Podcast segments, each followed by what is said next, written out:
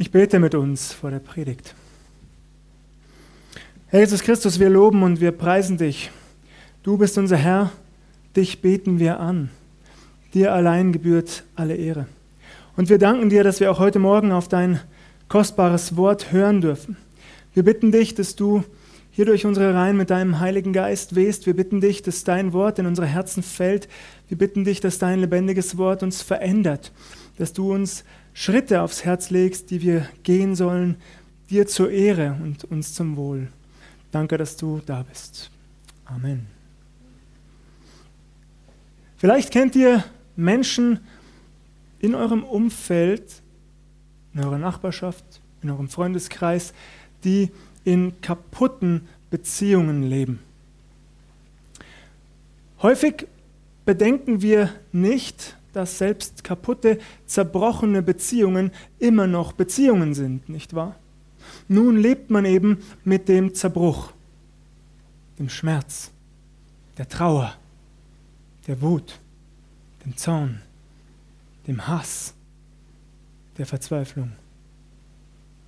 Viele menschliche Geschichten enden leider genau an dieser Stelle. Menschen gehen sich ein Leben lang aus dem Weg, sie finden nie wieder zueinander, sind nicht bereit, die ersten Schritte auf dem Weg der Versöhnung zu tun. Einfach nur schlimm. Stattdessen tragen sie den ganzen Schmerz, die ganze Verletzung, die sie erlebt haben, wieder hinein in andere Beziehungen und zerstören auf Dauer eventuell auch diese. Heute Morgen möchte ich euch in eine biblische Erzählung mit hineinnehmen, in der, gelobt sei unser Gott dafür, genau das Gegenteil eintritt. Wenn ihr wollt, schlagt eure Bibeln auf oder hört einfach zu. Ich lese aus 1. Mose 33, die Verse 1 und 2. 1. Mose 33, die Verse 1 und 2. Dort heißt es, Jakob hob seine Augen auf und sah seinen Bruder Esau kommen mit 400 Mann. Und er verteilte seine Kinder auf Lea und auf Rahel und auf die beiden Mägde. Und stellte die Mägde mit ihren Kindern vorne an und Lea mit ihren Kindern dahinter und Rahel mit Josef zuletzt.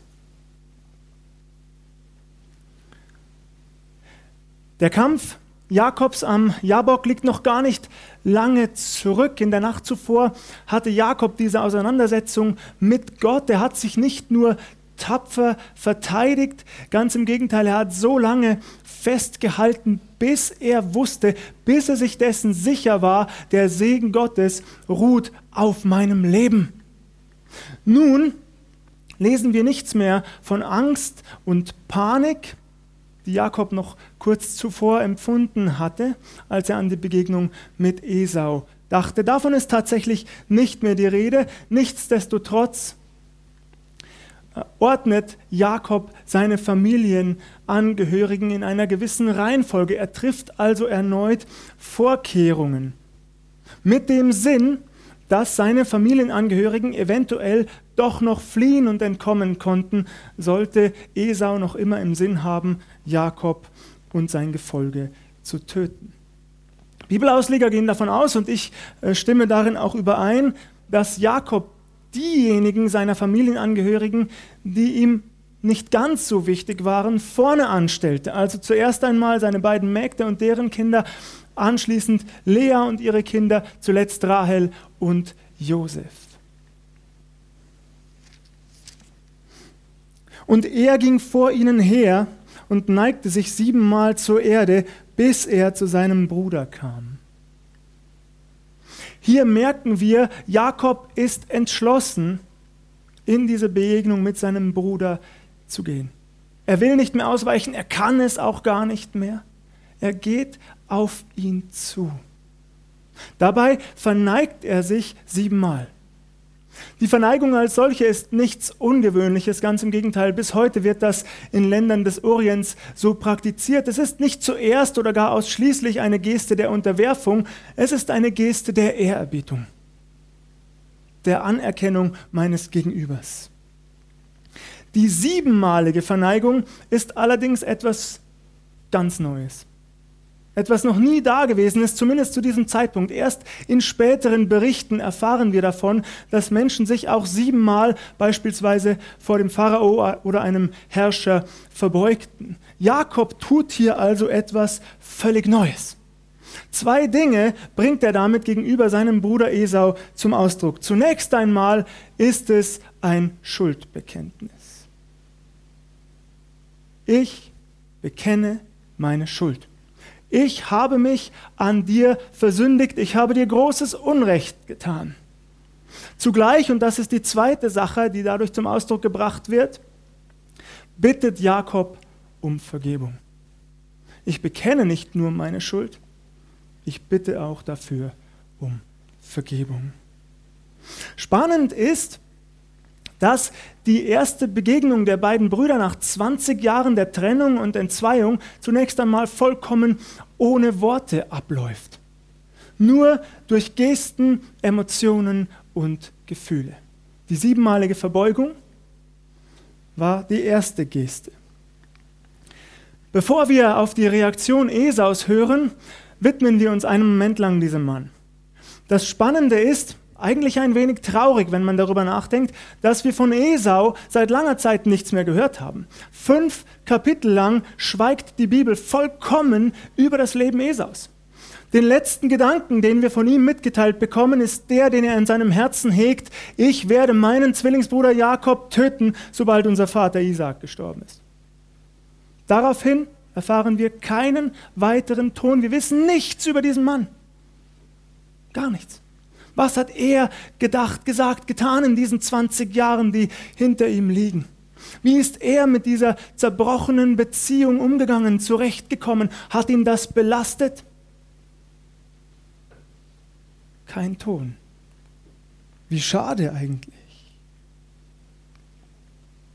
Umso überraschender, umso faszinierender, umso kraftvoller, umso erfreulicher ist, seine Reaktion in Vers 4. Esau aber lief ihm entgegen und herzte ihn und fiel ihm um den Hals und küsste ihn und sie weinten ein zweites Mal. Esau aber lief ihm entgegen und herzte ihn und fiel ihm um den Hals und küsste ihn und sie weinten. Eine unfassbar schöne Reaktion, mit der man eigentlich nicht rechnen konnte, seien wir ehrlich. 20 Jahre lang hatten sich diese beiden Männer nicht gesehen. Esaus Wut, sein Zorn, sein Hass war eigentlich ein tödlicher Hass. Jetzt aber, als er seinem Bruder Jakob gegenübersteht, da gibt es kein Halten mehr für ihn. Er läuft auf ihn zu, er fällt ihm um den Hals, er küsst ihn, beide Männer beginnen zu weinen. Ein kurzer Exkurs an dieser Stelle. Vielleicht kommt euch dieser Vers bekannt vor. Unser Herr Jesus Christus verwendet ihn fast wörtlich in seinem Gleichnis des verlorenen Sohnes. Vielleicht ist euch das schon einmal aufgefallen. Unser Herr Jesus Christus kennt natürlich sein eigenes Wort sehr gut. Auch als er als Mensch unter Menschen lebte, als äh, Kind, als Jugendlicher, hat er vermutlich jeden Tag Verse oder ganze Abschnitte der Bibel auswendig gelernt. Es ist also gar nicht so verwunderlich, dass er diesen Vers in sein eigenes Gleichnis übernimmt. Es ist ein wunderbarer Vers. Eine wunderbare Reaktion Esaus. Die Umarmung, den Kuss, den hätte er vortäuschen können, nicht wahr?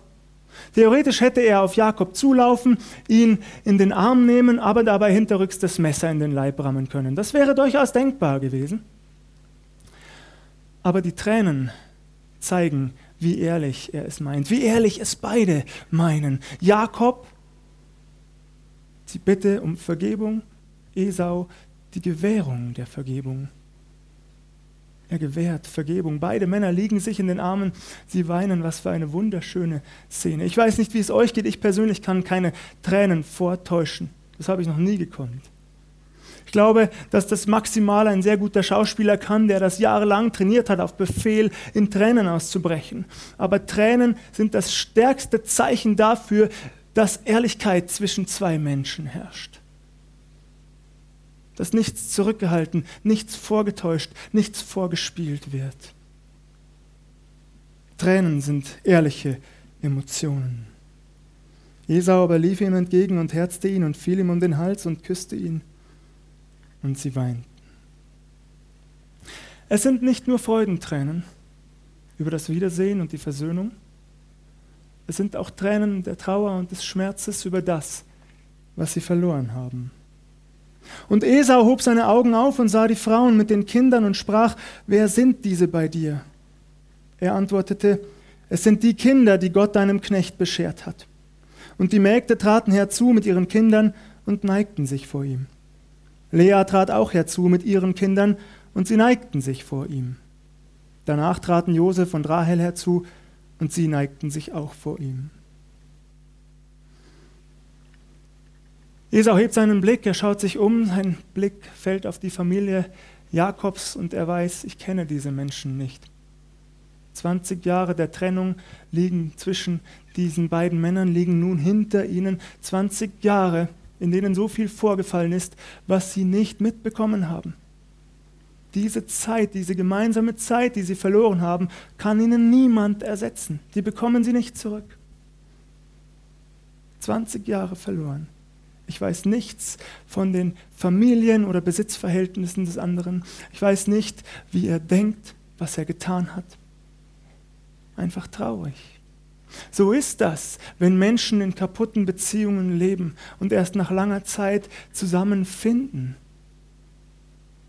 Die Zeit, die man verloren hat, bekommt man nicht zurück. Umso wichtiger ist es, sich genau zu überlegen, wie schnell ich die entsprechenden Schritte tun möchte, tun will. 20 Jahre sind eine lange Zeit. Nun lernt er also Jakobs Familie kennen, die Mägde, die Frauen, die Kinder. Und Esau sprach, was willst du mit dem ganzen Lager, auf das ich gestoßen bin? Er antwortete, dass ich Gnade fände vor meinem Herrn. Esau sprach, ich habe genug, mein Bruder, behalte, was du hast. Nun fragt Jakob, fragt Esau Jakob, was willst du mit dem ganzen Gefolge, mit dem großen Geschenk, das du vorbereitet und vorausgeschickt hast? Ich möchte Gnade finden vor dir. Das ist Jakob wichtig, nicht nur in der Theorie, um Vergebung zu bitten, sondern auch ganz praktisch. Doch Esau lehnt das zunächst einmal ab. Vielleicht ist euch aufgefallen, Jakob wählt die ehrfürchtige Formulierung mein Herr, während Esau sagt, ich habe genug, mein Bruder. Jakob ist noch etwas zurückhaltend, könnte man sagen. Esau stellt hier aber noch einmal klar, es ist Versöhnung geschehen zwischen uns. Nichts trennt uns mehr. Ich stehe nicht über dir. Wir sind Zwillingsbrüder. Außerdem habe ich genug. Behalte, was du hast. Jakob antwortete, ach nein, habe ich Gnade gefunden vor dir, so nimm mein Geschenk von meiner Hand, denn ich sah dein Angesicht, als sähe ich Gottes Angesicht, und du hast mich freundlich angesehen. Jakob gibt nicht so leicht auf. Er möchte, dass sein Bruder Esau dieses Geschenk annimmt. Was er dann sagt, finde ich ebenfalls unglaublich schön. Du bist mir freundlich begegnet, du hast es gut mit mir gemeint, du warst barmherzig mit mir und in deinem Angesicht sah ich Gottes Angesicht. Hier schwingt etwas nach, aus der nächtlichen Begegnung Jakobs mit Gott am Jabok. Dort hatte Jakob Gott von Angesicht zu Angesicht gesehen, ihm gegenübergestanden, mit ihm gerungen und gekämpft auf Leben und Tod. So lange festgehalten, bis er wusste, ich bin gesegnet. Bis er wusste, ja, Gott hat mich gnädig angesehen. Meine Vergangenheit ist bereinigt. Der Frieden und der Segen Gottes, sie ruhen auf meinem Leben. Ich kann in eine neue Zukunft gehen an Gottes Hand. Nun formuliert Jakob das, was er in der Nacht zuvor erlebt hat, in der Begegnung mit seinem Bruder Esau. Er sagt ihm, ich sehe in deinem Angesicht Gottes Angesicht. Auch du warst mir gnädig. Auch du hast mir Vergebung gewährt. Das ist wahrer Friede. Nur so ist wirkliche Versöhnung, wenn ich in meinem Gegenüber sogar Gottes Angesicht erkenne wenn mir bewusst wird, in diesem Moment der Vergebung und der Versöhnung, ja, genau das hat Gott mir auch gewährt. Zwischenmenschlich ist das natürlich nicht so stark und trotzdem wichtig, dieser Zuspruch der Vergebung. Aber zunächst einmal geht es von Gott aus. Er gewährt Vergebung all denen, die sich an ihn wenden, die auf ihn zukommen, die ehrlichen Herzens darum bitten. Wir haben es in der Einleitung gehört, im Advent, in der Adventszeit, da warten wir auf das Kommen unseres Herrn Jesus Christus. In zweifacher Bedeutung. Zunächst einmal, dass er geboren wird im Stall zu Bethlehem, aber dass er auch eines Tages wiederkommt. Aber das, was ich heute Morgen betonen will in diesem Zusammenhang, Zusammenhang ist, dass Gott sich aufmacht, er, der ohne Schuld und ohne Sünde war, der lebendige, allmächtige Gott, um dir und mir Vergebung anzubieten. Es geht von ihm aus. Er macht den ersten Schritt auf uns Menschen zu. Er versöhnt uns mit Gott, als wir noch Sünder waren, als wir noch Feinde Gottes waren, entfernt von ihm. Da tut Gott diesen unfassbar wunderbaren Schritt. Er kommt.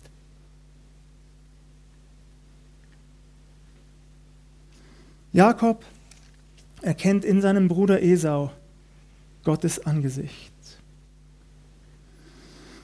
Nimm doch meine Segensgabe an, die dir gebracht wurde, denn Gott hat sie mir beschert und ich habe von allem genug. So nötigte er ihn, dass er sie nahm. Jakob bleibt hartnäckig. Jetzt wählt er sogar einen anderen Begriff. In Vers 10 sprach er von einem Geschenk, in Vers 11 redet er nun tatsächlich wörtlich von einer Segensgabe. Damit betont er übrigens noch einmal seinen Betrug. Mir ist sehr bewusst, dass ich dich um deinen Erstgeburtssegen und alles, was damit auch materiell zusammenhing, betrogen habe. Nun bitte ich dich auch ganz praktisch, lass mich dir einen Teil dessen ersetzen, was ich dir weggenommen habe. Bitte, das ist mir wichtig. Ich bitte dich nicht nur um Vergebung, ich möchte es praktisch wieder gut machen, soweit es möglich ist. Jakob bekräftigt das mehrmals, so lange, bis Esau einwilligt. Er nötigte ihn, heißt es. Und Esau nimmt letztlich an. Anschließend bietet er Jakob an, ihn zu begleiten bei ihm zu bleiben. Doch Jakob lehnt ab, er möchte das nicht, er möchte sich seine Selbstständigkeit bewahren. Wie realistisch die Bibel ist, nicht wahr? Wie realistisch die Bibel ist. Keine Illusionen über die Folgen der Versöhnung. Ausgesprochene, zugesprochene Vergebung ebnet nicht automatisch alle Unterschiede zwischen Menschen ein. So ist es nicht. Nur weil Menschen einen neuen Weg miteinander beginnen, weil sie sich miteinander ausgesöhnt haben, heißt das noch lange nicht, dass sie ab sofort nur noch alles gemeinsam unternehmen müssen. Das wäre illusorisch. Die Bibel sagt ausdrücklich, das müsse nicht sein. Auch Jakob und Esau führen jetzt kein gemeinsames Leben. Sie suchen sich kein gemeinsames Grundstück, stellen ein Doppelhaus darauf, treffen sich jeden Abend zum Grillen auf der Terrasse, trinken ein Glas Wein zusammen, tauschen sich aus über ihre Schafherden oder die Kamele oder die Rinder, die Esel, was auch immer, über irgendwelche Züchtungen, keine Ahnung. Nein, nein, das tun sie nicht. Sie gehen getrennte Wege. Die Bibel schweigt dazu, sie sagt keinen Ton, wie oft sich die beiden Zwillingsbrüder in ihrem Leben noch über den Weg gelaufen sind. Das erfahren wir nicht und es ist auch nicht wichtig. Wichtig ist, dass sie sich versöhnt haben, dass sie einen neuen Weg gemeinsam begonnen haben mit dem Segen und dem Frieden Gottes. Übrigens sehen wir hieran auch, dass Esau offensichtlich eine Herzensveränderung durchgemacht hat. Ganz offensichtlich. Wie das vonstatten ging, das erfährt, erfahren wir ebenfalls nicht. Die Bibel schweigt dazu. Hatte er genauso wie Jakob einen nächtlichen Traum, eine göttliche Offenbarung, eine Vision? Hatte er vielleicht ebenfalls einen solchen Ringkampf mit Gott, in dem auch er um den Segen, um Klarheit für sein Leben gerungen hat? Keine Ahnung. Aber sein Herz war jedenfalls berührt und verändert worden in dieser Zeit. Beide Männer tun im Grunde den ersten Schritt der Versöhnung. Beide merken, ich muss zurück, so kann ich nicht weitermachen. Mit diesem Zerbruch in meinem Leben komme ich nicht klar und das will ich auch nicht mehr. Ich möchte diese Beziehung erneuern. Erneuern ist übrigens das richtige Wort. Beziehungen kann man nicht einfach reparieren. Auch eine zerbrochene Vase kann ich nicht reparieren. Ich kann versuchen, sie zu kleben, aber sie wird nie wieder so sein, wie sie einmal war. Ich kann Beziehungen aber erneuern. Eine neue Beziehung beginnen. Das Alte hinter mir lassen. Die ganze Belastung, die ganze Trauer, den ganzen Schmerz hinter mir lassen. Und all das fällt ab in dem Moment, in dem ich um Vergebung bitte und Vergebung zuspreche. Das macht Vergebung so wichtig. Nicht einfach nur zu sagen, entschuldige bitte, schwamm drüber, war doch nicht schlimm. Das machen wir Menschen gerne, nicht wahr? Banalisieren, wir tun so, als sei das doch nicht so schlimm gewesen, nicht so wild. Nein, nein. Entschuldigung heißt es. Entschuldigung kann mir nur gewährt werden, ich kann mich nicht selbst entschuldigen. Das ist ein grobes Missverständnis unserer Zeit. Entschuldigt kann ich nur werden. Durch Gott oder durch Menschen. Und deswegen muss ich darum bitten, um eine Beziehung zu erneuern. Und ich mache uns Mut anhand dieser Geschichte Jakobs und Esaus. Genau deswegen ist sie uns überliefert, davon bin ich überzeugt, damit auch wir uns auf den Weg der Vergebung und der Versöhnung machen. Vielleicht steht dir heute Morgen eine Person vor Augen, vielleicht legt dir der Heilige Geist einen Menschen aufs Herzen, du merkst, an diesem Menschen habe ich mich versündigt. Wir leben eigentlich seit langer Zeit in zerbrochenen Beziehungen. Es ist sehr traurig, woran menschliche Beziehungen manchmal zerbrechen, nicht wahr? Oft ist es so banal, dass man eigentlich darüber lachen müsste, wenn es nicht so traurig wäre. Oft ist es nicht viel mehr als das Laub aus dem Garten des Nachbarn, das auf meinen Rasen fällt. Das reicht schon aus, dass Beziehungen kaputt gehen. Wie dramatisch eigentlich. Aber, und auch das betont Gottes Wort in dieser Geschichte der beiden Männer, den ersten Schritt auf dem Weg hin zur Versöhnung können beide tun. An zerbrochenen Beziehungen sind auch immer zwei schuld. Auch hier reden wir uns gerne ein, der andere war doch schuld, die andere hat mich beleidigt. Nein, nein, zu zerbrochenen Beziehungen tragen immer zwei Parteien bei. Nie nur eine. Aber auch beide können den ersten Schritt tun. Sowohl der Betrogene als auch der Betrüger. Sowohl der Verletzte als auch der, der verletzt hat. Und noch schöner wird es, wenn wir im Blick behalten, dass Gott mitgeht auf diesem Weg. Gott ist dabei. Er wünscht sich das. Innerhalb der Gemeinde Jesu sollte es selbstverständlich sein, aber auch außerhalb in den Beziehungen außerhalb der Gemeinde Jesu sollte es so sein. Jagt dem Frieden nach mit jedermann. So viel es an euch liegt, haltet mit jedermann Frieden, schreibt Paulus im Neuen Testament. Das sollte nicht nur Pflichtaufgabe, Pflichterfüllung sein, das sollte ein Herzenswunsch sein, mich auszusöhnen mit den Menschen, bei denen ich merke, hier ist etwas kaputt gegangen in der Vergangenheit. Aber ich kann das mit Gottes Hilfe bereinigen. Und so mache ich dir Mut, wenn der Heilige Geist dir eine Person aufs Herz gelegt hat oder vielleicht noch aufs Herz legt in der nächsten Stunde, den nächsten zwei, in den nächsten Tagen, wie auch immer. Greif auf der Stelle zum Telefon und ruf an. Oder noch viel besser, pack eine Schachtel Pralinen ein, eine Flasche Wein und fahr hin. Und söhn dich aus. Lass es nicht, wie es jetzt ist. Zerbrochene Beziehungen bringen niemandem etwas, nicht wahr? Machen niemanden glücklich, machen niemanden heil. Aber in dem Moment, in dem ich um Vergebung bitte, in dem ich Vergebung gewähre, da werde ich heil. Am in, inwendigen Menschen, wie man manchmal so schön sagt. Geistlich gesund.